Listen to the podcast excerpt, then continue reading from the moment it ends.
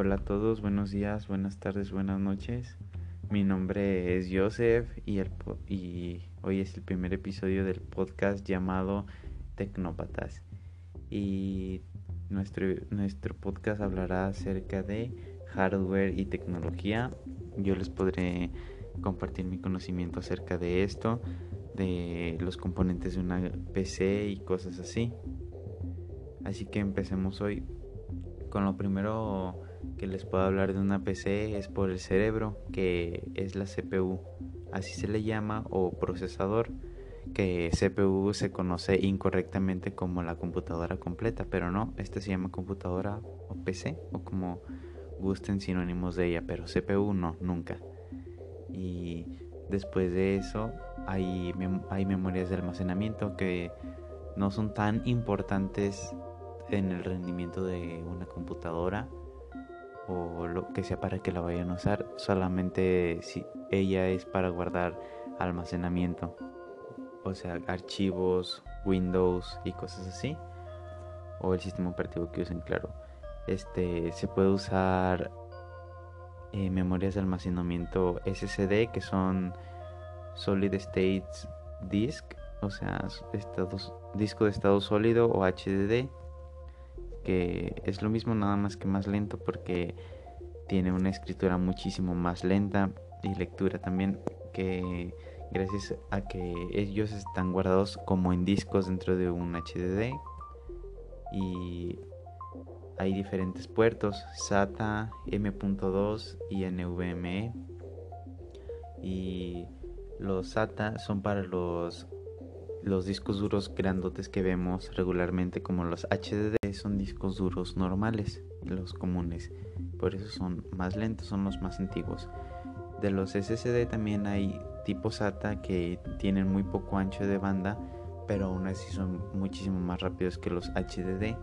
Luego de ahí vienen los M.2 que, tienen una conexión directa a PCI Express que tiene muchísimo ancho de banda. es por donde mismo se conectan las tarjetas gráficas o también directamente por PCI Express. Estos son ya muy caros y también se conectan por PCI Express al igual que los M.2 y los NVMe es lo mismo que los M.2.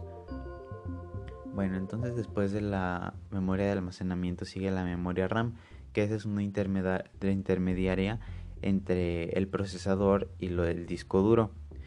Del disco duro se va la información a la RAM y de la RAM se va al PC. ¿Y por qué tantas memorias? Se preguntarán, pues simplemente porque la memoria de almacenamiento, aunque sea un M.2 o lo que me quieras decir, es muy lento, ya que, pues sí, así es como está hecho, eh, tiene muy lenta la escritura. Por eso es mejor guardarlo todo en la RAM, pero nada más mientras esté usando el programa, ya que la RAM es una memoria volátil. O sea que cuando apagas el equipo, lo que sea que esté escrito en la RAM se va a borrar. Y un, un disco duro nunca se va a borrar. Siempre se va a quedar ahí. O bueno, se puede borrar, pero en pérdidas de que se rompa el disco duro o algo así. Y pues para eso es la memoria RAM y pues como que estos componentes no encajan, ¿no? O sea, están totalmente separados. Para eso es, existe la motherboard o la tarjeta madre, que esa es un núcleo completo entre todos los componentes. De aquí se conecta el CPU, los discos duros y la RAM.